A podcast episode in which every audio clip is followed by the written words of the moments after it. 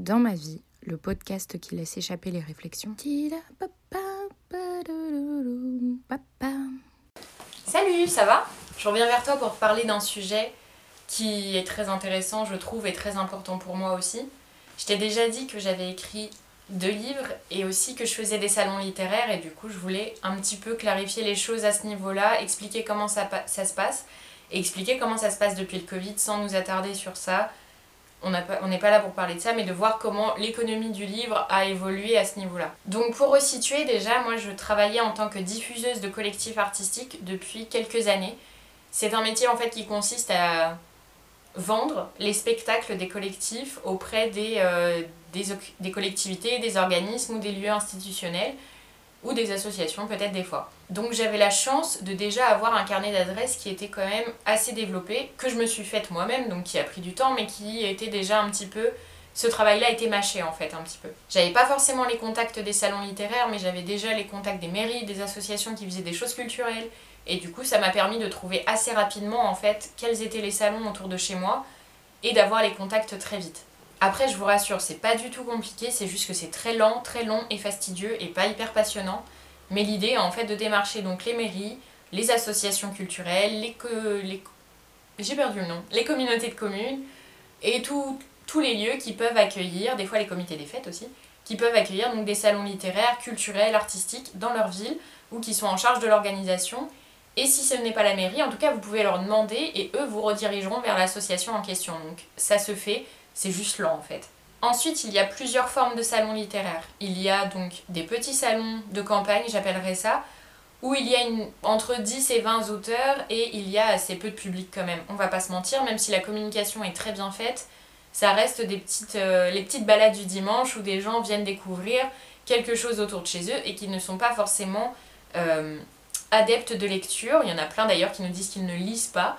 Mais en tout cas, ça permet quand même un échange, ça permet de rencontrer des gens, ça permet de rencontrer les autres auteurs de sa région, ça permet de parler littérature et puis des fois donc de faire quelques ventes.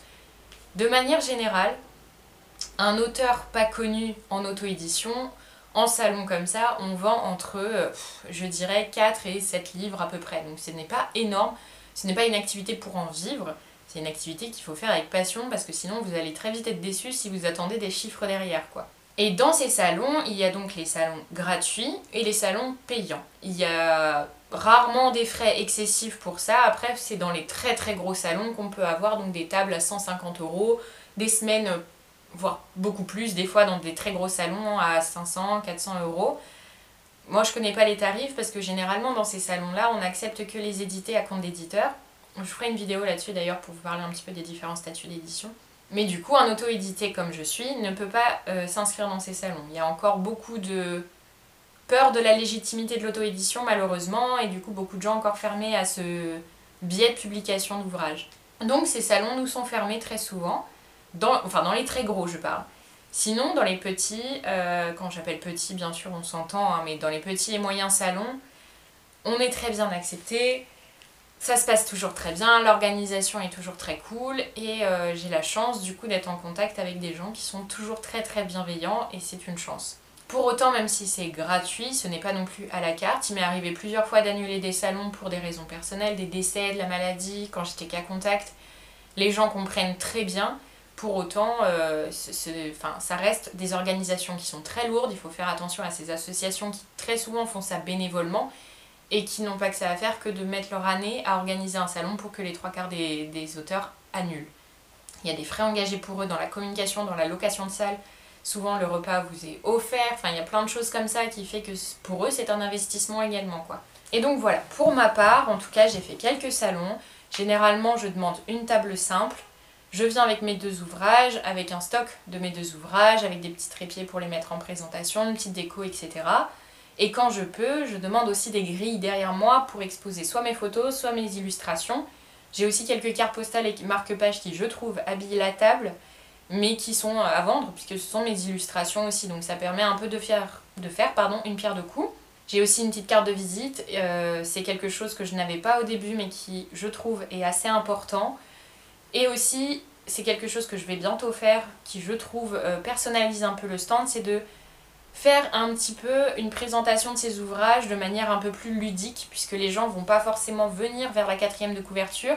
Et il y a aussi beaucoup de gens qui sont intimidés par le fait qu'on leur parle, qu'on puisse leur parler, les démarcher et leur tenir la jambe entre guillemets.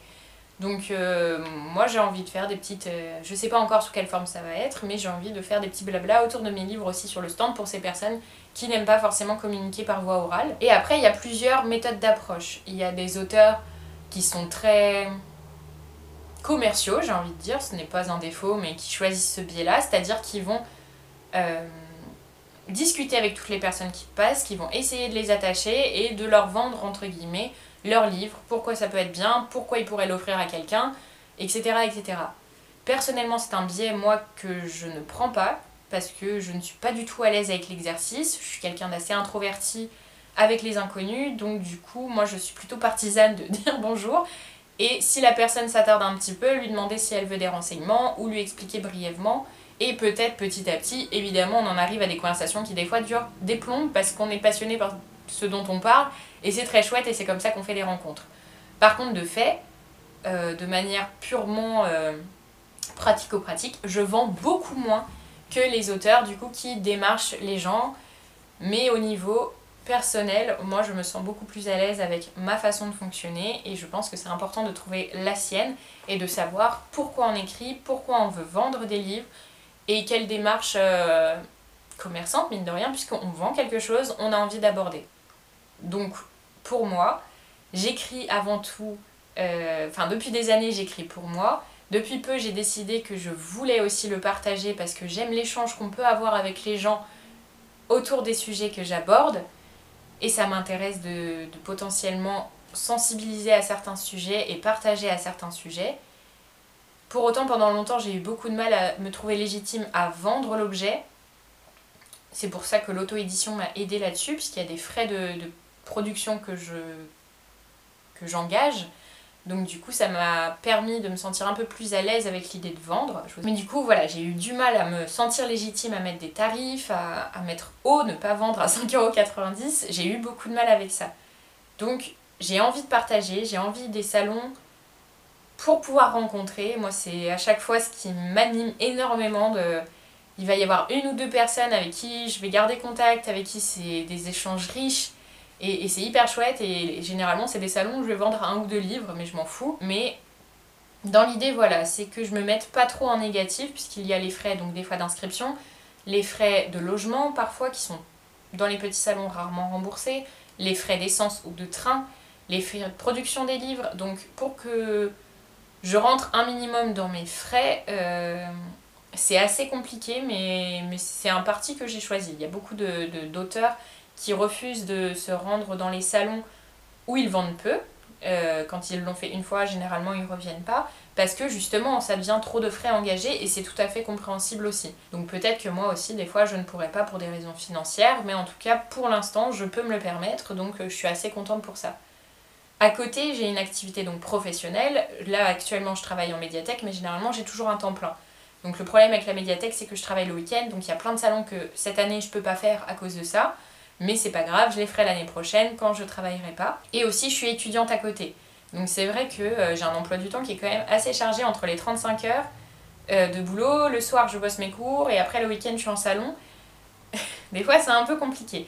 Donc c'est aussi un une organisation de temps qu'il faut se dégager et qu'on veut vouloir engager là-dedans, puisque souvent c'est quand même, pour ma part en tout cas, entre 2 et 4 heures de route. Donc c'est vrai qu'on est assez loin de ses proches, qu'on profite pas des week-ends pour faire des soirées, voir ses amis, manger chez sa famille, quelque chose comme ça. Donc c'est aussi un investissement personnel à prendre en compte. Après aussi, on peut très bien faire trois salons l'année juste parce que ça nous fait kiffer et c'est tout. Mais en tout cas, pour en faire une activité professionnelle, je pense qu'il faut faire vraiment beaucoup de salons et aussi euh, des salons peut-être plus gros avec plus de public. Je sais pas, j'ai pas eu beaucoup l'occasion d'en faire, mais bon, ça, c'est après, ça dépend des ambitions et des volontés de chacun. Et pour ma part, du coup, depuis le Covid, euh, il y a eu quand même une évolution drastique à ce niveau-là, donc principalement qui a un impact, à mon sens, financier. C'est-à-dire qu'avant le Covid, je commençais donc à planifier mes salons. j'étais à peine nouvelle, on va dire, dans le milieu de l'auto-édition et du coup j'ai eu le temps de faire, je crois, 4 ou 5 salons avant que le Covid arrive. Mais en tout cas, avec toute ma mailing list, j'avais pu planifier à l'année euh, entre 2 et 3 salons par semaine. Donc c'était énorme. Enfin, salons, dédicaces, rencontres, euh, conférences, enfin je prends un peu tout en même temps. Mais en tout cas, 3 à, 2 euh, à 3 pardon, événements par semaine. Donc, je pensais pouvoir en vivre pas de manière ostentatoire, mais pouvoir en vivre un petit peu. Sauf qu'en fait, il y a eu le Covid. Donc qu'est-ce qu'il y a eu? Il y a eu annulation de tout, report de tout. Euh, des fois, pas pour... enfin, les associations ne pouvaient pas rembourser les frais engagés, donc il y a eu une grosse perte d'argent. Euh, même en, dehors de ça, moi, pour chercher ces salons, j'avais arrêté de travailler puisque je me suis investie à temps plein dans la recherche de la programmation de tout ça. Donc j'ai aussi perdu du temps financier là-dessus. Alors encore une fois, hein, je... l'argent n'est pas la question, mais comme c'est quelque chose qui revient souvent, j'en parle beaucoup pour vous expliquer un peu ce qu'il y a autour de tout ça et les enjeux que ça a créé. Donc évidemment, émotionnellement, ça a été très dur aussi, parce que euh, bah, quand on se projette sur quelque chose, bah, ça remet tous les plans en, question, et du coup, bah, ça, ça a été sur tous les plans à cause du Covid, bien évidemment, tous les milieux professionnels et personnels ont été impactés. Mais du coup aussi, c'est un truc à prendre en compte, c'est que souvent dans les salons, on est déçu si on a trop d'attentes. Il y a peu de gens qui viennent, il y a peu de gens qui achètent. Et il faut pas euh, avoir beaucoup trop d'attentes, en tout cas euh, là-dessus. Et euh, comme ça, on ne peut pas être déçu et on est forcément content de son salon et c'est comme ça que c'est chouette. Et donc je me suis retrouvée en 2020 à faire que 3 salons, je crois, dans l'année, 3 ou 4. Mais du coup, 2021, il devait y en avoir énormément, quasiment la moitié quand même, parce que les associations avaient dû être dissoutes, les comités des fêtes n'avaient plus d'argent, donc en gros, j'avais réussi à garder à peu près la moitié. Donc c'était quand même énorme. Et au final, il y a eu les autres vagues et donc tout a été annulé. Et donc pour l'instant, je crois qu'en 2021, j'en ai fait 5 ou 6. C'est toujours un peu mieux, mais c'est pas la folie. Pour autant, je suis en contact quasi hebdomadairement avec beaucoup d'entre eux pour essayer de trouver des solutions pour, euh, bah pour continuer à tout ça en fait.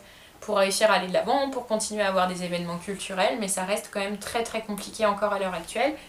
Donc j'espère que euh, l'été 2022, ce sera le bon là-dessus et que je pourrais faire une bonne tournée de France, ce serait trop chouette. Mais euh, bon, je mise pas tout là-dessus, c'est pas grave si ça se fait pas, mais c'est toujours chouette. Au niveau expérience personnelle maintenant, durant les salons, euh, faut pas se leurrer. Le fait que je sois jeune et femme, euh, ça rend les choses assez compliquées. Il y a beaucoup d'auteurs très paternalistes qui essayent de me dire comment faire, qui veulent que vous expliquer comment vendre plus, sauf que moi ce n'est pas ma démarche, encore une fois. Il y a beaucoup d'auteurs qui sont aussi arrogant malheureusement, c'est un milieu qui est quand même difficile d'entrée et difficile d'accès, donc c'est vrai que les places on se bat un peu pour. Enfin, il m'est arrivé plusieurs fois d'avoir... Euh, j'ai une mini-biographie derrière mon roman et en fait euh, ça parle du fait que j'ai été professeur d'histoire, que j'ai fait des études d'archéologie, des choses comme ça. Et du coup il y a beaucoup d'auteurs qui écrivent sur euh, les faits historiques forcément, sans être historien et du coup il y en a beaucoup qui m'ont agressé verbalement, grosses guillemets, mais qui m'ont qui ont souhaité m'humilier et me rabaisser sur mes compétences. Heureusement, moi je sais que c'est faux, mais il y a quand même cette compétition à prendre en compte, puisque déjà, à titre personnel, quand on est tout seul, on a du mal à avoir une légitimité à se sentir... Euh, enfin, une légitimité à écrire, en fait. Donc du coup, quand on est plusieurs à avoir ce trouble de légitimité, c'est vrai qu'il y en a quand même quelques-uns qui sont pas très accueillants.